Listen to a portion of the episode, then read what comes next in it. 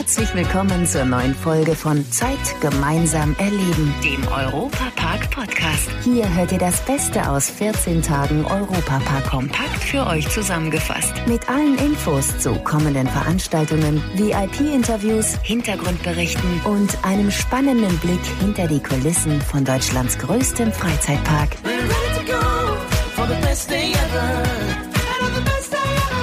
Der Silberstreif am Horizont wird jeden Tag ein Stückchen größer. Der Europapark darf Ende Mai endlich in die Saison durchstarten. Mit dieser tollen Nachricht, bei der gefühlt Ostern, Weihnachten und der Geburtstag zusammenkommen, begrüße ich euch ganz herzlich zu unserem Podcast. Wir geben euch gleich mal genauere Infos, wie denn der verspätete Saisonbeginn ablaufen soll. Hinter den Kulissen von Deutschlands größtem Freizeitpark. Zunächst öffnen am 18. Mai erstmal das Colosseo mit dem Innenbereich und das Kronasar mit Innen- und Außenbereich. Engelbert Gabriel, Sprecher der Geschäftsleitung vom Park. Was muss denn davor noch so alles in den Restaurants passieren? Wir haben über Wochen natürlich den Park vorbereitet, aber jetzt geht es natürlich darum, Mitarbeiter wieder zurückzuholen, sie einzulernen und natürlich auf die neuen Bestimmungen, äh, die Schulungen stattfinden zu lassen. Das heißt aber auch die begrenzten Bereiche klar zu definieren. Das hatten wir alles theoretisch ausgearbeitet und jetzt gehen wir im Grunde genommen in die Umsetzung rein. Ab dem 29. Mai öffnen dann der Park und die restlichen Hotels wieder. Wie die Kapazitäten dann allerdings aussehen werden, steht noch in den Sternen. Jetzt aber erstmal noch zum beliebtesten Freizeitpark Deutschlands selbst. Das Ticketsystem ist wie bei Rulantica schon immer auch für den Europapark auf Online-Tickets umgestellt worden. Wir haben das Online-System eingeführt, also mussten es einführen, damit wir natürlich eine Kontrolle haben, wie viele Personen an gewissen Tagen den Park besuchen möchten, damit dann nicht zu viele Gäste anfahren und nicht mehr in den Park gehen können, weil wir nur zurzeit begrenzte Kapazität haben. Also wir wollen einmal dem Besucher helfen, seinen seinen Besuch im Europapark richtig zu planen und dann auch genießen zu können, weil er dann auch reinkommt. Deswegen mussten wir komplett den Europapark über die Online-Ticketing gehen, solange wir eine begrenzte Kapazität im Europapark haben. Natürlich können sich auch Clubmitglieder und Dauerkartenbesitzer Online-Tickets organisieren. Die genauen Infos dazu findet ihr auf der Homepage des Europapark.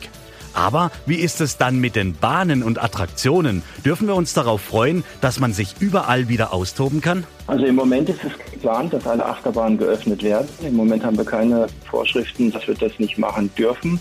Wir werden dann einen genauen Plan auch über unsere Homepage bekannt geben, was geöffnet ist, was eventuell geschlossen sein wird. Im Moment ist die Planung auf alles offen. Wo wir im Moment noch sehr zurückhaltend sind und im Moment auch noch keine Freigabe haben oder überhaupt öffnen können, sind natürlich unsere Shows, unsere Indoor-Shows, unser Kino. Da müssen wir uns genauso verhalten wie die Theater im Moment ist diesmal nicht möglich und deswegen werden wir einfach die Zeit abwarten, wie hier eine Entwicklung weiterhin ist. Auf jeden Fall wird es ein Anstehmanagement geben, sodass man ohne Probleme in den Wartebereichen einen Mindestabstand einhalten kann. Das gilt bei den Achterbahnen und auch in den Essensbereichen. Herr Gabriel, mussten Sie jetzt dafür tonnenweise Desinfektionsmittel kaufen? Ja, leider. ist ja leider so, aber auf der anderen Seite ist es die einzige Chance, natürlich gesund weiterhin den Park genießen zu können. An allen markanten Stellen haben wir Desinfektionsmittel aufgebaut. Die Toiletten sind nochmal mit einer speziellen Seife ausgerüstet, die dann noch stärker desinfiziert. Genauso auch aber die Bereiche in den Warteschlangen und so weiter. Genauso bei den Achterbahnen werden wir dann die Züge, wenn sie wieder in den Bahnhof einfahren, auch reinigen. Man hört ja auch immer wieder, dass beim Besuch des Europapark an den Eingängen bei den Gästen die Körpertemperatur gemessen werden soll. Ist da was dran? Also wir haben äh, Fieberthermometer besorgt, damit wir das durchführen können und wir haben uns entschlossen, jetzt abzuwarten bis zu in der Woche davor, bevor der Park aufmacht, wie die Situation ist. Aber die Möglichkeit würde bestehen, dass wir das machen. Es gibt also bis zum 29. Mai im Europapark noch so einiges zu klären und zu erledigen. Mitarbeiter müssen geschult werden, Kurzarbeiter zurückgeholt und wechselnde Teams aufgebaut werden. Aber es gibt nur ein Ziel, auf das akribisch hingearbeitet wird, nämlich Zeit gemeinsam erleben.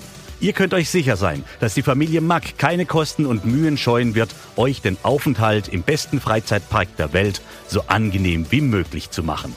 Alle Infos zum Saisonstart findet ihr prägnant zusammengefasst auf der Website des Europapark. Corona kann einem die gute Laune auf jeden Fall nicht verderben. Deswegen hat er sich bereits im Europapark mit seinem Wohnmobil eingenistet und moderiert wie immer seine beliebte ARD-Sendung ungeachtet der aktuellen Lage aus der Europapark Arena. Und hier ist immer wieder Sonntag mit Stefan Ross. Wer in die Sendung dieses Jahr schon mal reingeschaut hat, konnte feststellen, dass Stefan Mross nicht so sehr bejubelt wurde wie sonst als. Normalerweise ist die Europapark Arena rappelvoll mit gut gelaunten Menschen. Stefan, jetzt stehst du vor leeren Bierbänken und musst die irgendwie belustigen. Ja, normalerweise komme ich ja immer die Treppe runter und sage herzlich willkommen, 25.634 begeisterte Menschen hier in der Arena des Europaparks. Das war natürlich nicht. Es war ein sehr ungewohntes Bild, weil wir machen ja unser Programm für, fürs Publikum. Also das, das ist ja genau der Sinn und der Zweck für die Zuschauer in der Arena, über 2000 Leute und logischerweise auch für die Zuschauer zu Hause. Trotz alledem, das beste Publikum der Welt aus der Arena saß ja vorm Fernseher zu Hause. Wir hatten eine Top-Quote zu verzeichnen, äh, einer der besten Aufschläge der letzten Jahre. Also man merkt, es ist Nachholbedarf da. Die Leute wollen nicht mehr das typische Skypen oder Video äh, via Übertragung oder wie es halt auch überall präsentiert wird im Fernsehen. Die wollen jetzt wieder das Fernsehen zum Anfassen. Und das hat man gemerkt. Für mich natürlich sehr, sehr ungewohnt, aber Level 2 ist irgendwann hoffentlich wieder in der vollen Arena Stimmung machen zu dürfen. Ja, das hoffen wir doch, dass das bald der Fall sein wird. Nun ist es so, du hast eine Sendung ohne ja. Publikum. Bereitest du dich da speziell darauf vor oder ist das die gleiche Vorbereitung wie sonst als auch? Naja, es ist schon wesentlich mehr Moderation, weil ich natürlich äh, die Lücken füllen muss, äh, wo natürlich kein Publikum klatscht. Also es gibt ja keine Lücke in dem Sinn. Also es ist ein stetiges Durchreden, kennst du ja auch vom Radio, da kann ja keiner mal sagen, so, machen wir mal drei Sekunden Pause oder kannst du mal irgendwie eine Rückfrage erhaschen von einem Publikum, weil Publikum ist immer gut, kann auch mal ein doppelter Boden sein, dass man mal irgendwas Witziges rausholt oder ein witziger Kommentar kommt, man kann das dann alles verpacken. Und es ist für mich ein verdammt kaltes Wasser, weil ich normalerweise eine halbe Stunde vor der Live-Sendung rausgehe. Ich schmieg mich ans Publikum, wie sind sie drauf? Das ist jetzt natürlich auch weggefallen in dem Sinn. Also man geht pünktlich um 10.03 Uhr raus und präsentierte Sendung. Immer wieder sonntags kommt bis in den September hinein, immer wieder kurz nach 10 in der ARD live aus Rust. Momentan ohne Publikum, ungewohnt für den Moderator. Dennoch, Stefan, ist der Europapark ja wirklich ein ganz besonderer Arbeitsplatz. da gebe ich dir völlig recht. Aber es ist ja mittlerweile Kult, aus dem Europapark äh, immer wieder sonntags zu präsentieren. Also zu immer wieder sonntags gehören zwei Dinge, anscheinend mein Name und der Europapark. Also ich kann mir nicht vorstellen, dass ich immer wieder sonntags in München auf dem Viktualienmarkt präsentiere. Ne? Also das, das passt zwar irgendwo, aber es passt doch nicht irgendwo zusammen.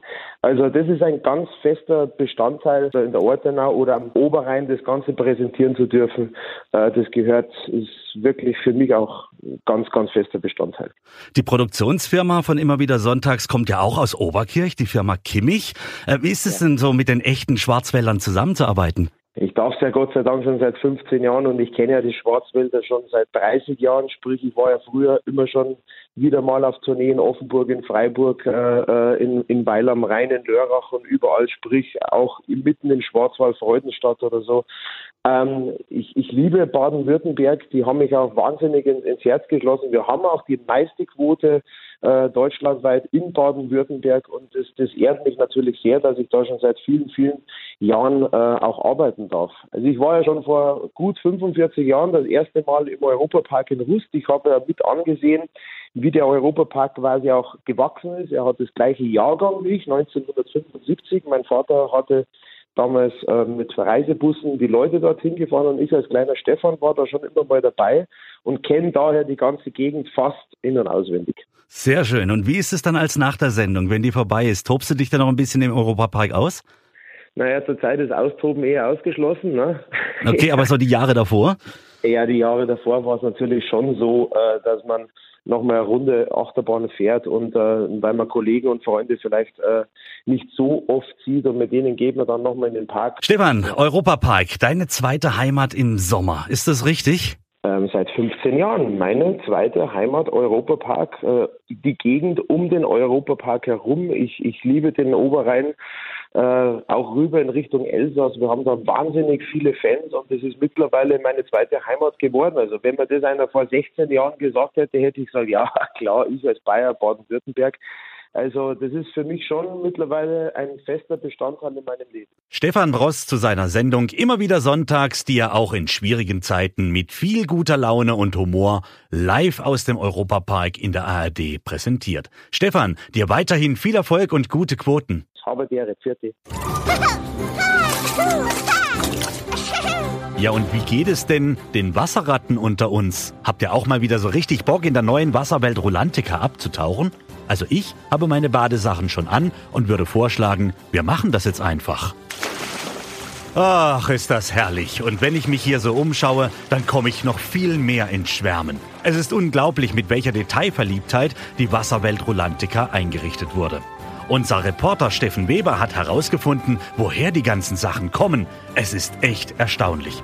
Steffen, komm, nimm uns doch einfach mal eine Runde mit und zeig uns alles. Ja, wir sind jetzt hier vor Rolantica und bei mir ist der Stefan Hercher.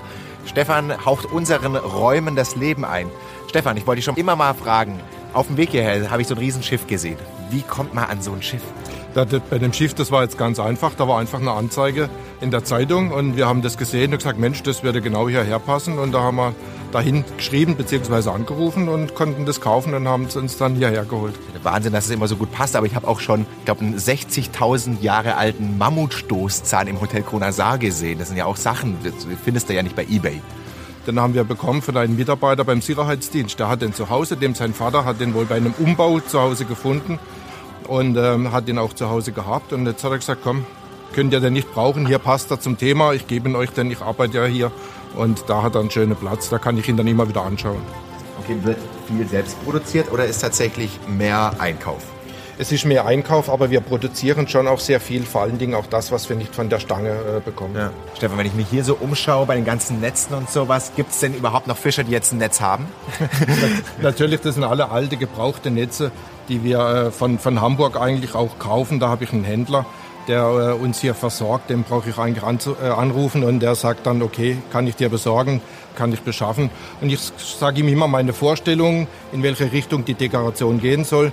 Und so kommt es dann zu uns. Das sind aber Originale die äh, einfach nicht mehr gebraucht werden. Und gibt es auch noch äh, weitere Sachen von weiter weg? Wir können mal nach unten gehen, da kann ich euch mal zeigen, was wir äh, an Schiffsmodellen zum Beispiel gekauft haben, im großen Stil. Lass uns da mal hinschauen. Die ganzen Boote, das fand ich sehr interessant, die kommen aus der Schweiz, was man ja vielleicht gar nicht vermutet. Aber da gab es einen Sammler, der hat ein großes Lokal, Captain Joe's Affäre war das damals. Die äh, ist mittlerweile geschlossen, aber das Inventar, das ganze Museum, alles was da gesammelt wurde, äh, konnten wir erwerben und haben es hierher geholt und es steht jetzt alles hier auch mit im Wasserpark. Ihr habt jetzt hoffentlich ein bisschen was erfahren von der Dekoration hier in Rulantica. Schaut beim nächsten Mal ein bisschen genauer hin. Vielleicht findet ihr was, was ihr vorher noch nie gesehen habt und damit zurück ins Studio. Und bis ihr euch die ganzen Deko-Details in Rulantica wieder in echt anschauen könnt, geht das ganz einfach auf YouTube in Folge 4 der neuen wöchentlichen Sendung Rulantica Weekly. Einfach mal reinschauen in den YouTube-Kanal des Europapark. Da entführen wir euch mit vielen Bildern in das hinein, was wir schon so lange vermissen. Wir alle, das gesamte Team vom Europapark und der Wasserwelt Rulantica, freuen uns so sehr auf ein Wiedersehen. Ab dem 29. Mai wird das wieder möglich sein, zumindest im Europapark. Und dann sicherlich auch bald wieder in Rulantica. Bis dahin alles Liebe und Gute, euer Matthias Drescher. Leider sind wir schon am Ende der heutigen Folge angekommen. Die nächste Folge gibt's am Samstag in zwei Wochen. Aktuelle Infos, Hintergrundberichte gibt es beim Europapark Radio auf radio.europapark.de und alle 14 Tage samstags auf Schwarzwaldradio ab 9 Uhr bundesweit auf DAB Plus, per Web und auf der App. Vielen Dank fürs Zuhören und bis zum nächsten Mal bei Zeit gemeinsam erleben, dem Europa Park Podcast.